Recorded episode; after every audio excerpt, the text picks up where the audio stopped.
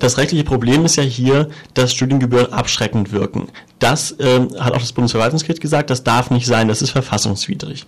Das heißt, es geht uns jetzt gar nicht in allererster Linie um die Menschen, die jetzt schon studieren, sondern hauptsächlich um die, äh, die am schwächsten in der Gesellschaft äh, aufgestellt sind, weil sie erst gar nicht dahin kommen, dass sie studieren, weil sie jetzt schon so stark abgeschreckt sind durch all die Lasten, die sie ja befürchten müssen, ähm, das heißt also Familien, in denen man meint, ja, jetzt dich äh, jahrelang dazu finanzieren oder dass du jetzt dass du den BAföG-Kredit aufnimmst, das ist allein schon für uns eine zu große Last. Diese Leute, die wollen wir schützen durch unsere Klage und sicherstellen, dass auch sie ein Recht auf freie Bildung haben. Was hat das Bundesverwaltungsgericht Leipzig gestern entschieden, Malte? Das Bundesverwaltungsgericht in Leipzig hat gestern leider unsere Klage gegen die Studiengebühren abgewiesen. Ähm, es hat allerdings eine kleine Schönheitskorrektur wieder vorgenommen für die Studierendenvertreter. Da hat es gesagt, äh, dass eine Befreiung vorgesehen werden muss für ungefähr zwei Semester.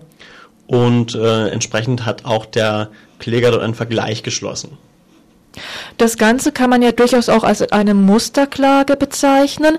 Ihr habt vier Studierende, die unter besonderen Bedingungen, unter sogenannten erschwerten Bedingungen studieren. Würdest du die vier kurz vorstellen, bitte? Genau, also die, die für uns eigentlich im Vordergrund steht, das ist eine alleinerziehende Mutter, die hat äh, zwei Kinder. Das äh, eine ist jetzt inzwischen 17, das andere 15. Ähm, die Problematik ist dort, dass es einen Befreiungstatbestand gab, wenn man Kinder erzieht, aber nur bis diese Kinder acht Jahre alt sind. Nun hat äh, natürlich die alleinerziehende Mutter mit äh, zwei Kindern doch ganz schön erhebliche Belastungen und wir meinten, das müsste eigentlich auch zu einer Befreiung führen. Das hat das Bundesverwaltungsgericht leider nicht so gesehen. Ähm, kann man sich auch ein bisschen fragen, was da los ist, wenn eine alleinerziehende Mutter nicht als ein Härtefall angesehen wird, während Studierendenvertreter äh, die natürlich auch viel zu tun haben, äh, aber doch deutlich stärker da entlastet werden sollen. Der andere war eben der Studierendenvertreter. Dann äh, haben noch geklagt ein Zivildienstleistender und ein Kriegsdienstleistender. Ähm, ja, da war das Problem oder da war der Gedanke von denen, dass eine Übergangsregelung geschaffen werden muss, weil sie ja erst später studieren konnten und also nicht äh, mehr ganz das gebührenfreie Studium in Anspruch nehmen konnten. Das wurde auch als kein erschwerter Grund angesehen von dem Verwaltungsgericht Leipzig. Äh, genau, das Bundesverwaltungsgericht äh, meinte eben, eine Übergangsregelung ist hier nicht nötig. Äh, die wurden eben zu diesem Staatsdienst herangezogen und das müssen sie auch ohne irgendeinen Ausgleich hinnehmen. Für uns sind aber all diese Einzelfälle jetzt ein bisschen äh, nur noch besonders äh, harte oder besonders äh, problematische Fälle, äh, vor allem natürlich die alleinerziehende Mutter äh, für uns. Und ähm, uns geht es eigentlich im Grunde um die Abschaffung der Studiengebühren generell. Also das Problem ist ja, es gibt dort ein äh, Kreditmodell in Baden-Württemberg, sodass jeder Studierende zunächst mal irgendwie schon die Gebühren bezahlen kann. Dann haben sie aber eine ganz erhebliche Darlehenslast äh, auf sich genommen. Und da ist aus unserer Sicht das Problem, wenn man den Studierenden aus ärmeren Familien das Studium ermöglichen will, dann kann man hier nicht mit einem Darlehen ähm, ankommen und ganz erhebliche Zinsen hinterher auf dieses Darlehen verlangen. Da könnte man sich doch sehr viel sozialere Ausgestaltung vorstellen und äh, da war auch der Kern unserer Kritik. Okay, aber das war jetzt nicht Gegenstand des Prozesses beim Bundesverwaltungsgericht, was du gerade gesagt hast. Doch, doch, das war schon Gegenstand des Urteils. Nur das war schon ähm, bei einer ähnlichen Klage aus Nordrhein-Westfalen schon vorentschieden und deswegen hatten wir da auch äh, damit gerechnet, dass das Bundesverwaltungsgericht das hier nicht so sieht. Der Unterschied allerdings zum äh, Verfahren aus Nordrhein-Westfalen ist der, in Nordrhein-Westfalen ist es noch deutlich sozialer ausgestaltet.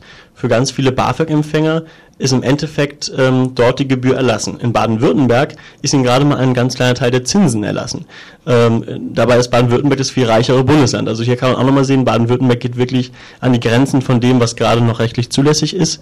Äh, wir meinen, es geht schon auch deutlich darüber hinaus. Das Urteil hat jetzt ja auch Auswirkungen für insgesamt 2600 Verfahren, die der Arbeitskreis Klage im gesamten Bundesgebiet gegen Studiengebühren führt. Das wird nicht gut ausgehen, oder?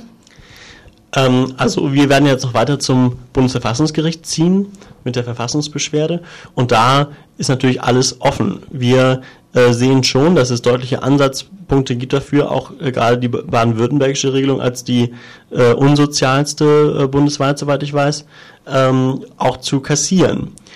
Allerdings hat das Bundesverfassungsgericht auch schon mal angedeutet, dass es ähm, Gebühren in Höhe von 500 Euro zumindest ähm, für nicht so gravierend erachtet, dass jetzt deswegen erhebliche äh, Ungleichheiten zwischen den Bundesländern äh, entstehen würden, in denen Gebühren da sind und in denen keine Gebühren da sind.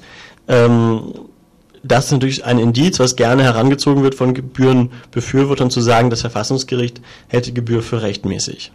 Eure Kritik ist ja zu sagen, die Studiengebühren verstoßen zum einen gegen das Grundrecht auf freie Wahl der Ausbildungsstätte und gegen den UN-Sozialpakt. Was hat es mit diesem UN-Sozialpakt auf sich? Der UN-Sozialpakt, bei dem Deutschland eben ein Mitgliedstaat ist, sieht vor, dass jedem ein freies Recht auf Bildung gewährleistet wird und auch ein unbeschränkter Zugang zu Hochschulen äh, nach den jeweiligen äh, Fähigkeiten. Und das äh, Problem ist eben, dass auch dort ganz klar gesagt wird, wirtschaftliche Aspekte sollen keine Rolle spielen und explizit sogar drin steht, dass insbesondere die Abschaffung der Hochschulgebühren gefordert ist. Ähm, wenn man die Abschaffung fordert, dann ist eigentlich doch klar, dass eine Einführung gegen diesen Pakt verstößt. Äh, die Juristen haben das eigentlich ein bisschen aufgeweicht und gesagt, na ja, da steht nur drin, das sei jetzt ein Beispiel für eine Maßnahme, um Bildungsgerechtigkeit herzustellen und das sollte man alles nicht so eng sehen. Ich denke, dass hier eigentlich ganz klar ein Verstoß gegen diesen Pakt vorliegt und äh, dass Deutschland sich hier eben vertragswidrig verhält. Wenn ihr jetzt die Verfassungsbeschwerde einlegen werdet, werdet ihr in eurer Argumentation irgendwas verändern oder das Gleiche nochmal in Grün durchziehen? Wir werden die Argumentation im Wesentlichen beibehalten. Wir haben ja auch jetzt schon immer verfassungsrechtlich argumentiert. Inwieweit man den Sozialpakt dabei berücksichtigen muss, das ist nochmal äh, eine juristische Feinheit. Aber auf jeden Fall äh, werden wir natürlich nochmal gucken, ob wir weitere Erkenntnisse einbringen können. Es gibt Studien, äh, auch eben zu Abschreckungseffekten, die vielleicht noch erscheinen werden, bis äh, wir halt die Verfassungsbeschwerde dann verhandeln. Äh, und wir werden natürlich weiter da ähm, gucken, ob wir, ob wir da weitere Argumente heranbringen können. Das ist aber auch nur begrenzt möglich, weil äh, wir ja hier schon den Rechtsweg ausschöpfen mussten, auch mit allen Argumenten, die wir schon haben. Das heißt, es ist eben hauptsächlich ein neues Gericht, was jetzt nochmal neu rangeht, was nochmal verfassungsrechtlich speziell sich diesen Fall anguckt. Und äh, da sehen wir unsere Chance.